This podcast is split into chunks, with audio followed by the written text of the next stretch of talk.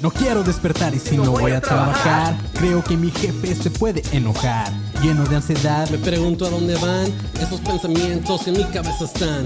¿Qué se escuchó? Oh, no. Otra vez tú, me voy a quedar solo. ¿Qué hago si se va la luz? otra vez me toca ir a la bodega. Oh, mira una maceta. Llevo meses en una relación lleno de problemas y desesperación. No sé cómo decirle a mi novia que no tendremos sexo porque tengo tripofobia. Terapia debo ir, me debo desahogar, aunque me preocupa que me van a recetar. Me siento y pienso en todas estas mamadas. ¿Qué voy a hacer con mis maniacadas?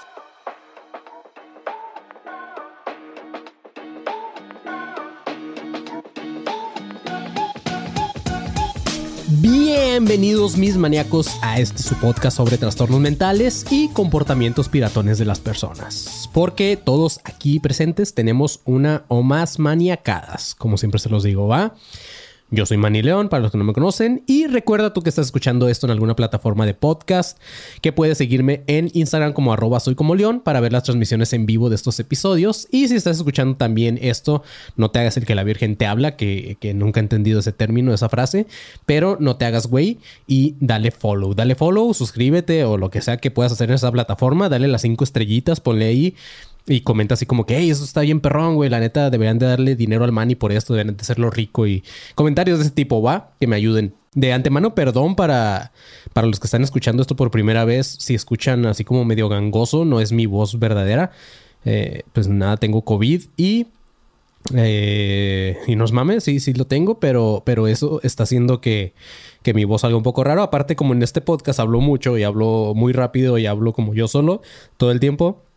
Me estoy cansando mucho ahorita, chavos. Entonces téngame paciencia. Espero que en la edición Tebo haga magia para, para que no se escuche tan así. Pero si me escuchan agitado y eso, eh, es- la neta es parte de... Se me estoy recuperando, pero ya. No venimos a hablar de cosas tristes. Bueno, no tristes, pero sí maníacas, ¿va? Eh, Tebo, por cierto, un saludo. Un saludo al buen Tebo. En este episodio vamos a hablar de un síndrome Chiabots que me llama mucho la atención desde la rola del disco de Bling 182.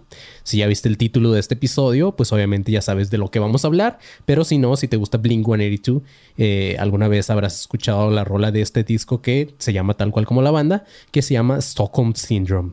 Primero, antes, que, antes de empezar como en el episodio como tal, como en los episodios previos, al tratarse de el primer síndrome que vamos a tocar, hay que definir primero lo que es un síndrome psicológico, ¿va? Al chile, cada que hago esto me meto en un pedo porque siempre como que busco una definición y, me termino confundiendo más yo, güey. La psicología es rara, amigos. La psicología es extraña. Entonces, eh, pues nada, esa, y, mi esposa siempre me regaña cuando escribo una definición porque me dice, es que eso no es así, la chingada. Y lo es como, no, sí, así es. Pero no, es que te tienes que decir esto. Y es como que no, es que eh, me hago más bolas. Y así. Entonces vamos a tratar de explicar, ¿ok? Un síndrome, amigos, es un conjunto de síntomas que cuentan con estudios previos y que se dan de manera simultán- simultánea, o sea, al mismo tiempo. Una característica que es importante mencionar es que los síndromes no siempre se presentan de forma física. Aparte, pueden ir presentando variaciones con el tiempo y pueden llegar al punto en el que simplemente desaparezcan esos síndromes, ¿va? Dicho esto, un síndrome nos puede acercar a un trastorno, pero no, necesariamente es un trastorno como tal.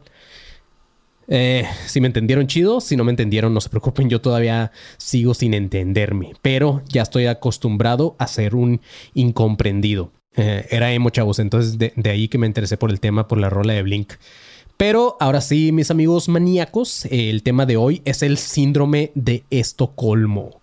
La neta, no sé si han escuchado de esto, no sé si han, eh, supongo que ya, no es como no es como un término raro o algo que no se haya escuchado. Creo que ya se ha hablado mucho en, en series, en, en muchas cosas de películas y bla, bla del síndrome de Estocolmo. Pero si no, pues escucha bien porque está muy chido, güey. Me gusta mucho este tema porque está bien perro desde su historia, güey. Me maman todas las cosas que tienen como una historia como tal. Ya sabrán por, por mi otro podcast de Academia de Conspiraciones, pero siempre me gusta como que narrar las historias. Entonces, Aquí este, este síndrome de Estocolmo está muy interesante ya que recibe el nombre a raíz de que una morra se encariñó con sus raptores. Eh, o sea, no con, no con dinosaurios, sino como de los güeyes que la raptaron. De hecho, ni siquiera sé si, se diga raptores o no. Según yo estoy bien, no sé, corríjanme si me equivoco. Pero Ajá, de sus raptores. Pero sí suena, suena como los dinosaurios, güey. Me mama. Todo comenzaba en el verano de 1973, específicamente un 23 de agosto, cuando un güey de 32 años llamado Jan Eric Olson, que era experto en abrir cajas de seguridad y en explosivos, asaltó un banco en la plaza Normalstorg de Estocolmo. Una morra llamada Christine Enmark era una empleada estenógrafa que trabajaba en este banco. Las estenógrafas, para los que no lo saben, son los que escriben así como que en chinga mientras la otra persona está hablando y están así y están al mismo tiempo mientras yo estoy hablando, por ejemplo, ahorita, por más que yo hable así como rapero y que hable como súper rápido y así, la morra va a escribir todo lo que estoy escribiendo. Esas son las estenógrafas, ¿va? No sé si siguen existiendo ahorita o no si alguien se dedica a la estenografía o, tiene alguna tía o algo que se, dedique a la estenografía, díganme, pero, pero según yo ya no existe. Pero bueno, Christine era una estenógrafa. Entonces la morra estaba tratando de escribir una carta cuando escuchó disparos y la morra se tiró al piso, güey. Ahora, la neta, hubiera estado bien cagado que en su cartita hubiera escrito así como pum, pum, eh, escribido, eh, escrito, güey. Así como los balazos. En eso, vio que, se trataba de un asalto. Entonces el asaltante se metió atrás del escritorio donde estaba Christine y tomó como rehenes tanto a Christine, a otras dos compañeras y a un compañero de trabajo llamado Sven Safstrom. Sven Safstrom. Eh, para los que no saben, Sven en, Suecia es como José, así como un nombre muy común. Eh, no mencioné el nombre de las otras dos morras porque ni los investigué, aparte no son parte fundamental de la historia, ¿va? Dentro de las exigencias de, este güey del asaltante, de Eric Olson, hacia la policía estaba... Eh, bueno, les pidió dinero, un auto que le trajeran a un amigo que estaba en la cárcel llamado Clark Olofsson y aparte que los dejaran salir con un par de rehenes. Cuando Cristina escuchó el nombre del güey que estaba pidiendo que, que, se lo trajeran a la cárcel, llamado Clark Olofsson, la morra literalmente se cagó. Bueno, no, no, no, no literalmente, o tal vez sí, no sé. no sabríamos qué le pasó a ella en sus pantalones, pero la morra reconoció el nombre de Clark Olofsson porque ya había sido noticia por ser un asaltante extremadamente peligroso en Suecia, ya que este vato había matado policías e incluso había escapado de la cárcel en un par de ocasiones. Algo muy raro para Suecia, que hasta donde yo sé es un país de hueva donde toda la gente es así como que andan muy tranquilos y, y, no pasa nada y toda la gente es bien aburrida y no hay nada de acción en Suecia, solamente hay pasajes bien chingones, pero la gente se deprime y después se matan. Entonces, a, a lo mejor en algún episodio vamos a hablar de eso. Ese tal vez podría ser el síndrome de, Suecia. No de Estocolmo, pero sí de Suecia. No sé. Pero está muy raro que pasen ese tipo de cosas en Suecia, al menos a lo que escuchamos. Obviamente debe de haber eh, crimen y todo eso, pero pues es muy poco, creo. Lo loco es que los negociadores accedieron a lo que pedía Eric Olson y sacaron a Clark Olofsson de la cárcel para meterlo al banco con su compa Eric. ahora resulta que este güey estaba pidiendo así como armando su equipo como cuando íbamos en la primaria que, que jugábamos foot y armábamos nuestro equipo uno de foot y así como que, yo quiero este cabrón y te lo traían. Entonces así este güey Eric Colson dijo, pues yo si voy a saltar, si voy a, hacer esto, lo voy a hacer junto a mi amigo que está en la cárcel, así que tráiganmelo. También la policía les dio el dinero, les estacionaron un, Mustang azul eh, afuera del, del, banco para que se escaparan pero no les quisieron cumplir con su última petición, la cual era llevarse por lo menos a dos de los rehenes que tenían con ellos. Gracias a esto, el asalto a es bueno, gracias a que la policía no cedió, el asalto duró seis días, güey. O sea, seis días estuvieron atrapados en ese banco los rehenes con estos asaltantes. El vato, Eric Olson, cada vez estaba más nervioso y decidió que las amenazas no iban a ser suficientes si este vato quería salir triunfante. Entonces tenía que demostrarle a la policía que el vato iba en serio. Entonces se le ocurrió una idea, o se le ocurrió que era buena idea dispararle a Sven en la pierna. Y mientras que las otras dos rehenes le pidieron a Eric que no hiciera eso, que no tenía por qué dispararle a un cabrón en las piernas, Christine empezó a ponerse un poco rara y lo primero que dijo fue, tranquilos Ben, es solamente una pierna. Eric, eh, el asaltante, le dice, así es, güey, no seas llorón, te voy a disparar en la pierna, pero no te voy a dar en el huesito, no, te preocupes, no te quiero hacer daño. Te voy a dar nada más así como para que la policía diga, este güey sí, sí va en serio. En eso, Christine tuvo otra mejor idea, llamó al primer ministro de Suecia llamado Olof Palm. Eh, la morra se identificó como una de las rehenes, le dijo, hey, soy Christine, soy una de las rehenes que está ahorita en el banco, y le dijo que no hicieran nada a los asaltantes, que estaban siendo ellos muy buen pedo con, con ellos, con los rehenes, y que de hecho ella ya confiaba más en ellos que en la policía. Aparte a Christine, según le daba miedo que, que la policía al tratar de entrar terminaran disparando y terminaran matando también a los rehenes y todo esto, ¿no? También le dijo muy decepcionada al primer ministro que, estaba muy decepcionada porque estaba, cómo, cómo estaba llevando a cabo la, negociación. Le dijo así como que, güey, no, no la estás armando. O sea, dales lo que están pidiendo, déjalos libres y vámonos todos y seamos felices. Pero la policía dijo, Nel, ni pedo. Entonces, este, ella intentó negociar con el, con el primer ministro de que dejaran que se llevaran a dos de los rehenes como ellos querían. Y de hecho, la morra se ofreció a ser una de ellos. Como que yo me voy con ellos, güey, chido, va. Olof Palm, el primer ministro, le dijo como que estás pero bien pendeja, güey. O sea, bueno, tal vez no lo dijo así o tal vez sí no, no sabremos. Pero, o, tal vez sí se lo dijo, pero en sueco, ¿no? Eh, le dijo, no, ni, ni, ni, de pedo. Es imposible lo que estás pidiendo. Y, eh, de hecho, según testigos, eh, esta, esta, llamada, la, la, que le hizo Cristina al primer ministro, se, se grabó para, pues, para usarse en el juicio y todo este tipo de cosas. Y se tuvo que eliminar una parte, según eh, los rumores, en la cual el ministro le, decía lo siguiente. Le dijo, bueno, está bien, quizá entonces también usted, eh, Christine, tendría que morir junto a los asaltantes. Se lo dijo en forma amenazante, así como, ah, sí, ¿te quieres ir con ellos? ¿Quieres ponerte de su lado? Pues tal vez a ti también te toque. Eh, iba a decir otra palabra, pero no. Después de los seis días encerrados ahí con, los asaltantes, por fin la, la, policía pudo entrar y pudo tomar este banco. Para entonces ya todos estaban del lado de Christine. Los cuatro rehenes, en forma de protección para los asaltantes, les pidieron que salieran acompañados con ellos, así la policía no los iba a matar. Ya en la puerta de la salida del banco, los secuestradores estaban tan agradecidos con los rehenes que se despidieron de beso de las, de las morras, de las morras que tenían ahí como, como presas, y también le dieron un apretón de manos a Sven, al vato que le iban a, a disparar en la pierna. Christine, para entonces, ya estaba más molesta con la policía que con los asaltantes. De hecho, hay rumores, y digo rumores porque no hay nada que lo confirme, pero según esto, Christine intentó casarse con uno de los asaltantes. Nada más que no vi si con Eric o con el otro güey. Unos días después de este incidente, el negociador principal, que era un psiquiatra llamado Niels Becherot, le comunicó al mundo en medio en una rueda de prensa que lo que había pasado con Christine se trataba de una especie de síndrome, a la que este güey le dio el nombre justamente del síndrome de Estocolmo y que Christine había actuado de esta forma como una forma de protección en donde tuvo regresiones como emocionales a su infancia como parte del shock, en donde como los asaltantes les estaban prohibiendo comer, les prohibían hablar, les prohibían ir al baño solos, etc., la morra empezó a sentir como el cariño que tenía por su madre, empezó a ver en los asaltantes como una figura así de autoridad. Entonces, eh, eso fue lo que según este güey que inventó o el término del síndrome de Estocolmo fue lo que le pasó a Christine. Y así, en 1970, el síndrome quedó definido tanto para la FBI como para Scotland Yard. Ya era un tema que se hablaba en estos lugares. Unos años más tarde se dio un caso extraño de una morra llamada, llamada Patty Hearst. Eh, esta morra era rica, bueno, su familia era rica, tenía una fortuna y esta morra era la heredera de esa fortuna de una familia que eran dueños de un periódico en California. Patty fue secuestrada por militantes revolucionarios y después de meses de estar encerrada con ellos, secuestrada, se les unió para cometer un, un robo, güey. O sea, la morra se hizo parte de los militantes.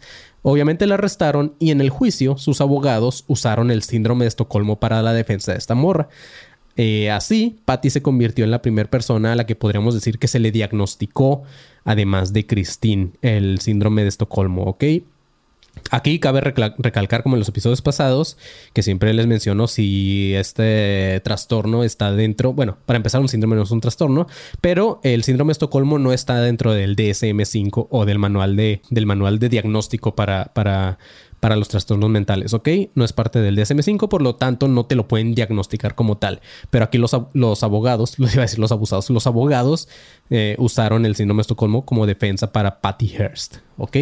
Y así, mis maníacos, el síndrome de Estocolmo entonces es aquel que ocurre cuando los rehenes o víctimas de abuso crean un vínculo con los secuestradores o los abusadores. Esta conexión se desarrolla a lo largo de días, meses o hasta años Y en lugar de que las víctimas desarrollen un miedo o un odio hacia los malos, empiezan a simpatizar con ellos y hasta los defienden, empiezan también a empatizar con ellos, ¿no? Esto no ocurre obviamente en todos los casos. Es un síndrome que solamente desarrollan algunas de las víctimas y hasta el momento ningún estudio ha logrado comprobar el por qué pasa esto, pero se cree que puede ser un mecanismo de supervivencia o una forma en que las víctimas superan el trauma de lo que está pasando. ¿Estás listo para convertir tus mejores ideas en un negocio en línea exitoso? Te presentamos Shopify. Tal vez no lo sabías, pero nuestro podcast More Than Mamis es un negocio y lo empezamos por supuesto para desahogarnos y hablar sobre la maternidad, no para convertirnos en expertas de ventas y del e-commerce. Así que sí, necesitábamos ayuda para vender nuestro merch y poner en marcha nuestra tienda. ¿Y cómo suena con Shopify? Llegó otra venta. Shopify es la plataforma de comercio que está revolucionando millones de negocios en todo el mundo. Ya seas un emprendedor desde tu casa o desde donde sea, Shopify es la única herramienta que necesitas para iniciar, administrar y hacer crecer tu negocio sin dificultades. Con Shopify puedo gestionar pedidos, envíos y pagos desde cualquier lugar, brindándote toda la información y estadísticas de tus ventas al detalle. Regístrate para un periodo de prueba con tan solo un dólar al mes en shopify.com barra sonoro, todo en minúsculas Ve a shopify.com barra sonoro para llevar tu negocio al siguiente nivel. Shopify.com barra sonoro. En episodios pasados ya hemos visto que, hay síntomas relacionados con los trastornos que hemos hablado. En este en específico, pues si, tuviéramos que poner como un síntoma, nada más sería que, la víctima crea un, un, vínculo con el victimario y este, te pones de su lado, ¿no? Así como si nos vamos como a grandes rasgos, esos son los síntomas. No hay síntomas como físicos que les pueda decir, pero sí, esos serían los síntomas. Pero para que se considere que se está hablando del o que se está dando un síndrome de Estocolmo eh, en una persona, tiene que haber ciertas condiciones, se tienen que dar. En primer lugar, tiene que estar retenido en contra de su voluntad. En segundo lugar, siempre tiene que ser una, una relación reducida de víctimas-victimario. ¿Se acuerdan que en el caso que, que se dio donde nació el síndrome de Estocolmo, pues solamente eran cuatro los rehenes y dos los secuestradores o los, los asaltantes? Si el número de rehenes es un grupo de varias personas, o sea, de más, eh, el síndrome no llega a desarrollarse porque todos están así igual con miedo, hay menos relación como víctima-victimario, ¿va? Entonces es más difícil que se desarrolle el síndrome de Estocolmo. En tercer lugar, la postura del victimario siempre, siempre, tiene que ser como que de una persona firme y de cierta forma estar justificando sus actos para después poder tener influencia sobre su víctima. También debe de existir un contacto directo entre víctima y victimario, para que con el tiempo esta, la víctima pueda sentirse identificada también con el victimario. También la víctima debe eh, de cierta forma carecer de un, carecer de un control interno y estar un poco eh, vulnerable ante la situación. En otras palabras, si no te quisieron de chiquito o, si cada te, caes de la cama de tus papás, pues es muy probable que desarrolles un tipo de síndrome de Estocolmo cuando llegues a vivir una situación que espero toquemos madera, aunque esto no es madera, pero espero que nunca les pase. La otra es que la forma de ser del secuestrador o del victimario no empiece siendo violenta y que no siempre lo sea ya que de ser así va a haber menos posibilidades de que se desarrolle el síndrome. Entonces, si al momento de ser este secuestrado, lo que sea, eh, lo primero que hace este cabrón es, es eh, hacerte algo. Y, si todo el tiempo está haciendo un mamón, pues obviamente no vas a desarrollar ese síndrome porque nada le vas a tener miedo o va a estar así como que hijo de perra, güey. Entonces no se va desarrollar, pero si en cambio el vato aunque de repente sí es violento, pero también eh, en, ciertas formas es buen pedo y así como que es comprensivo y, es como que vas a estar bien, cabrón, nada más necesito dinero y bla, bla, es más probable que desarrolles el síndrome. Y por último, es necesario que desde el primer momento la víctima siente que corre peligro para que más adelante la situación se invierta y sienta que está segura al lado del victimario. Está bien loco ese pedo, güey. Después de que se dan todas estas condiciones, vienen cuatro fases que se van dando durante el síndrome de Estocolmo, ¿va? La primera fase es la desencadenante, en esta fase, los primeros malos tratos rompen el sentimiento de seguridad y de confianza por parte de la víctima. En esta se produce una especie de desorientación, pérdida de referentes y en varios casos también una especie de depresión en las personas, en las víctimas. Después sigue la reorientación. Aquí la víctima empieza a buscar nuevos referentes eh, y el aislamiento es cada vez mayor. Entonces, como están ya más tiempo encerrados con, con, el victimario, así, pues ya no tienen como una, ¿cómo se dice? Pues sí, un referente o, con quién comparar allá afuera, ¿no?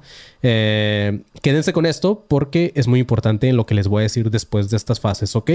Quédense con esto. Después viene el afrontamiento. En esta fase, la víctima percibe la realidad de una forma falsa y entra en un estado indefenso y de resistencia pasiva. Aquí es muy común que el victimario haga sentir culpable a la víctima, así como que por tu culpa está pasando esto y la, la víctima empieza así como que es que sí, güey, a lo mejor sí es cierto, a lo mejor es mi culpa. Y por último, viene la adaptación. En esta última fase, aquí la víctima ya proyecta la culpa hacia otros o hacia el exterior y se empieza a identificar cada vez más con el victimario. Y ahora sí, tanto en las condiciones como en las fases, si se fijan, siempre hablé de un victimario y de una víctima no de un secuestrador y de un rehén, ¿ok? En este podcast, amigos, todo está fríamente calculado, mis chavos. Así que eh, nada es nada porque sí. O sea, no, no, no estoy haciendo este podcast porque si no, no lo haría, güey. O sea, yo podría estar ahorita dormido y descansando, pero no. Estoy aquí porque quiero que ustedes aprendan, ¿ok? Lo dije como víctima y victimario porque, aunque algunos no están de acuerdo, desde los noventas dejó de tomarse como un síndrome de Estocolmo, específicamente los casos de secuestros, ¿va? Como dice el título, porque cuando salga este episodio, eh, ¿cuántas veces hemos escuchado la típica frase de pégame pero no me dejes? Si se fijan las condiciones y las fases que estuve leyendo anteriormente, son idénticas a las de una pareja en donde hay este, cierto abuso o violencia, o ciertos casos de abuso y violencia. Entonces, eh, pues por ahí va. Y justo en la actualidad, el síndrome de Estocolmo puede darse en todas las siguientes situaciones. Tal vez tú que estás escuchando esto digas, madres, güey. O sea, ya me dejaste pensando, Manny, y, probablemente yo, o, no sé, probablemente mi amigo, probablemente mi tía, o probablemente mi, mi compa, o lo que sea, es, eh, están desarrollando un síndrome de Estocolmo. Y ahorita van a ver por qué. El síndrome de Estocolmo se da, justamente como les mencionaba, en las relaciones abusivas. Eh, en la investigación que se ha hecho sobre este síndrome, se ha demostrado que las personas abusadas, o sea, de abuso, no, no de personas listas y, así, ¿ok? Eh, las personas abusadas pueden desarrollar vínculos emocionales con su abusador. Eh, el abuso sexual, el físico y el emocional puede durar años. Eh, que es justamente lo que les decía, es muy común que en los casos donde el güey le pega la morra, eh, que también se puede dar al contrario, pero es menos común, eh, aceptémoslo. en estos casos, muchas veces la, la misma gente, güey, o la sociedad tacha de culpable más a la mujer que al hombre. O sea, no si se han fijado, pero es como, es que, ¿cómo puede seguir allí después de que le está pegando, güey? O, o no sé, es como, e, ella tiene la culpa por seguir ahí. ¿Cuántas veces le ha pegado y ahí sí le gusta, ya le gusta que le peguen? Son los comentarios típicos que escuchamos a veces de las tías y todo ese tipo de cosas. Entonces, lo que no sabe la gente que, no está viviendo eso es que eh, psicológicamente esta mujer está siendo una víctima y, tal vez por las situaciones que ha ido pasando durante años, desde la primera vez que conoció a este güey, cuando fueron novios, antes de casarse, antes de que le empezara a pegar y todo este pedo, el vato la fue preparando psicológicamente, mentalmente y la morra fue desarrollando un síndrome de Estocolmo. Entonces eh, no es tan fácil como decir, es que la morra sigue ahí y es que ya le dije y ya le platiqué a su mamá y, y no, hay nadie la entiende entonces, pues para el próximo que escuchen un caso de este tipo, amigos, pues digan, hey, a lo mejor tiene un síndrome de Estocolmo. Tranquilos. Ah, otro caso en donde se da el síndrome de Estocolmo, que también es muy común, es en el abuso infantil. Muchas veces los, los abusadores amenazan a sus víctimas con hacerles daño. Esto hace que las víctimas, para evitar que se enoje el victimario, obedezcan a todas las órdenes que les dan. Y esto, amigos, se vuelve más confuso cuando la víctima es un niño. O sea, para el niño no, no sabe lo que está pasando. Entonces el niño es no tengo más referentes, mi única figura paterna o mi figura de autoridad es esta persona que está abusando de mí, entonces si él hace esto es a lo mejor porque tiene que hacerlo y a lo mejor es mi bien y, y sí, este, pues me da mucha tristeza y lloro y me enojo, pero pues él tiene la razón porque él es un adulto y yo soy un niño, entonces ahí también se da el síndrome de Estocolmo, chavos. Otro caso también muy común, es en el tráfico sexual. Eh, en muchos casos de, trata de blancas y de toda esta madre, las víctimas dependen de. No, no entiendo por qué trata de blancas. Bueno, ya, que no me voy a meter en este pedo. Pero las víctimas dependen de sus abusadores para sus necesidades básicas como la comida y el agua, o a veces hasta ir al baño, güey. Aparte, también les dan dinero de sus clientes y toda esta madre. Entonces, al darle como que, o al proporcionarles todas estas necesidades, las víctimas, que son las mujeres, eh, sienten que los abusadores están viendo por ellas. Es como que estos güeyes me están cuidando, me están dando de comer, me dan agua, me dejan ir al baño, este, de repente me compran esto, o a veces me dan dinero, entonces eh, no saben y están siendo eh, parte de este síndrome de Estocolmo con sus abusadores, que son los que tienen la trata de blancas, ¿ok? Y otro caso también, que este es el más común y tal vez aquí más de uno se identifique, es en las relaciones laborales. Eh, aunque aquí la víctima en, este caso son los trabajadores, no están forzados a estar en una empresa, más que creo que los chinos sí, de repente hay casos en China que creo que sí están ahí como secuestrados, güey, tienen ahí viven en la empresa y todo el pedo, pero bueno, en el caso común los trabajadores que son las víctimas, muchas veces las empresas o supervisores pueden tomar el papel del abusador. Y aunque las condiciones del trabajo no sean las adecuadas, los trabajadores siguen ahí porque creen que la empresa les dio la oportunidad y que están viendo por su bien.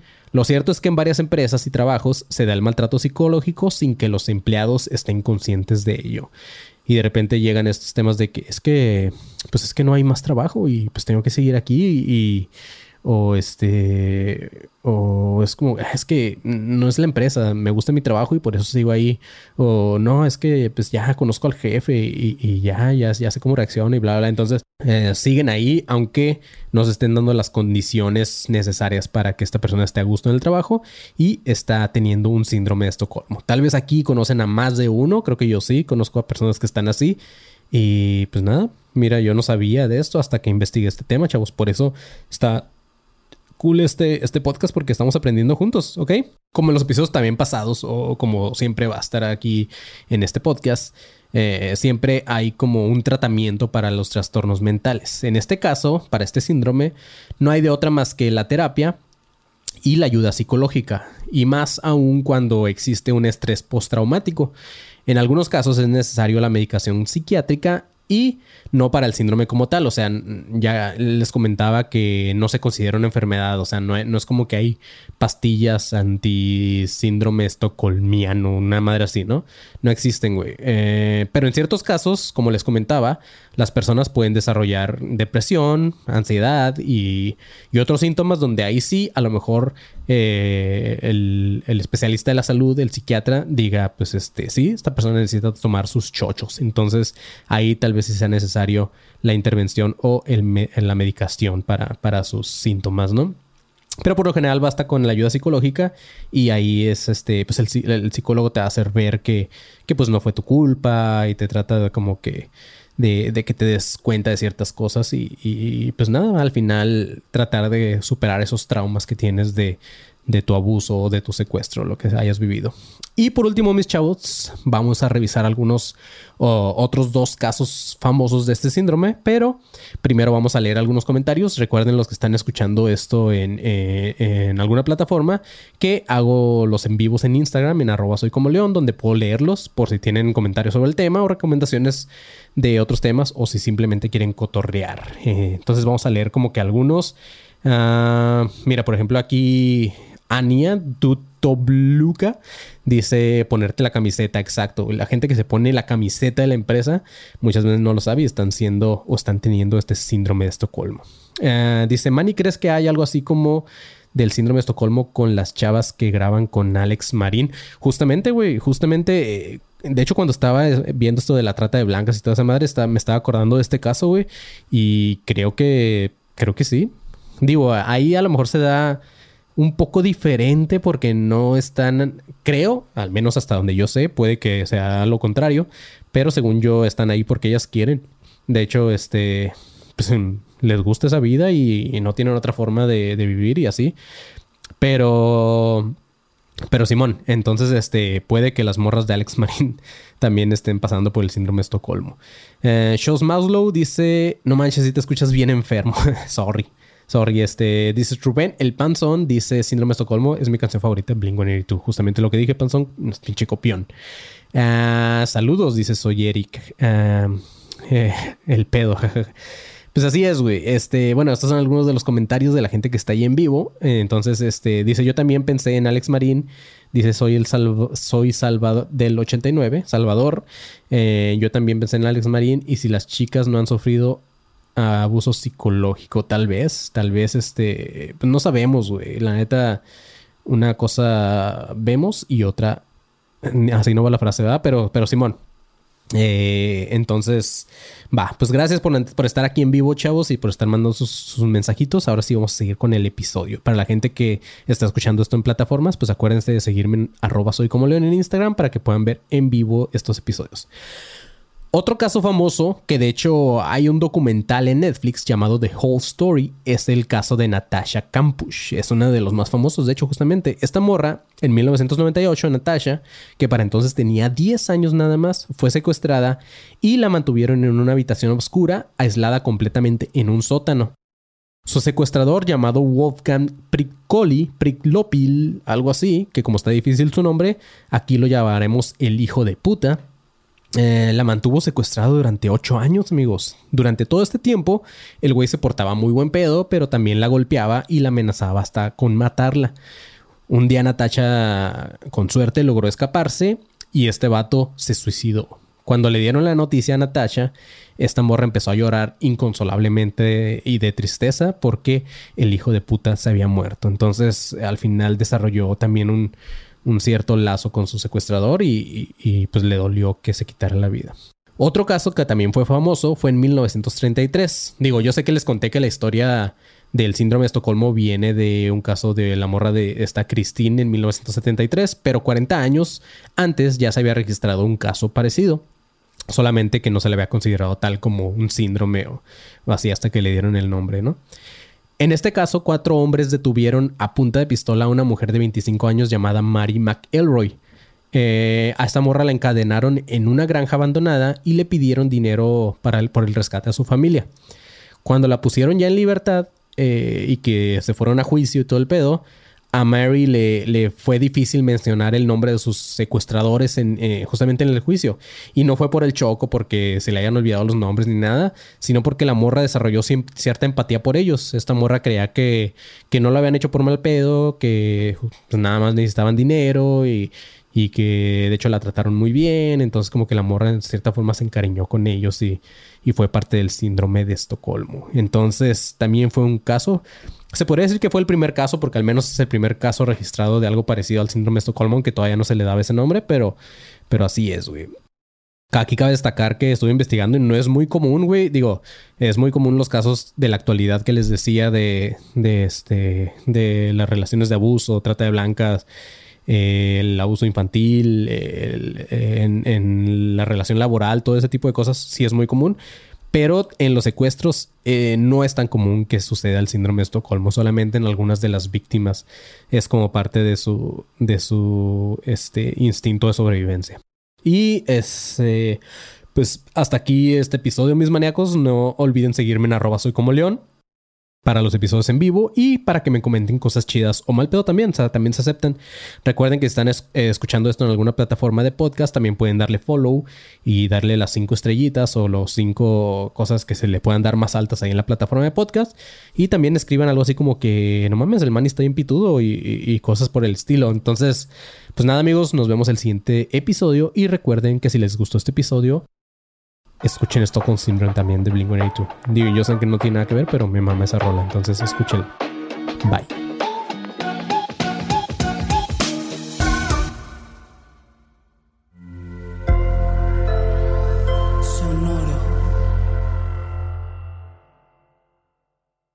Guys, it is Ryan. I'm not sure if you know this about me, but I'm a bit of a fun fanatic when I can. I like to work, but I like fun too. It's a thing. And now the truth is out there. I can tell you about my favorite place to have fun Chumba Casino. They have hundreds of social casino style games to choose from, with new games released each week. You can play for free anytime, anywhere and each day brings a new chance to collect daily bonuses. So join me in the fun. Sign up now at ChumbaCasino.com. No purchase necessary. BGW. Void were prohibited by law. See terms and conditions. 18 plus.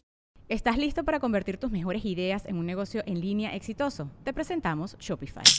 Tal vez no lo sabías, pero nuestro podcast More Than Mamis es un negocio y lo empezamos por supuesto para desahogarnos y hablar sobre la maternidad, no para convertirnos en expertas de ventas y del e-commerce. Así que sí, necesitábamos ayuda para vender nuestro merch y poner en marcha nuestra tienda. ¿Y cómo suena con Shopify? Llegó otra venta. Shopify es la plataforma de comercio que está revolucionando millones de negocios en todo el mundo. Ya seas un emprendedor desde tu casa o desde donde sea, Shopify es la única herramienta que necesitas para iniciar, administrar y hacer crecer tu negocio sin dificultades. Con Shopify puedo gestionar pedidos, envíos y pagos desde cualquier lugar, brindándote toda la información y estadísticas de tus ventas al detalle. Regístrate para un periodo de prueba con tan solo un dólar al mes en shopify.com barra sonoro, todo en minúsculas. Ve a shopify.com barra sonoro para llevar tu negocio al siguiente nivel. Shopify.com barra sonoro.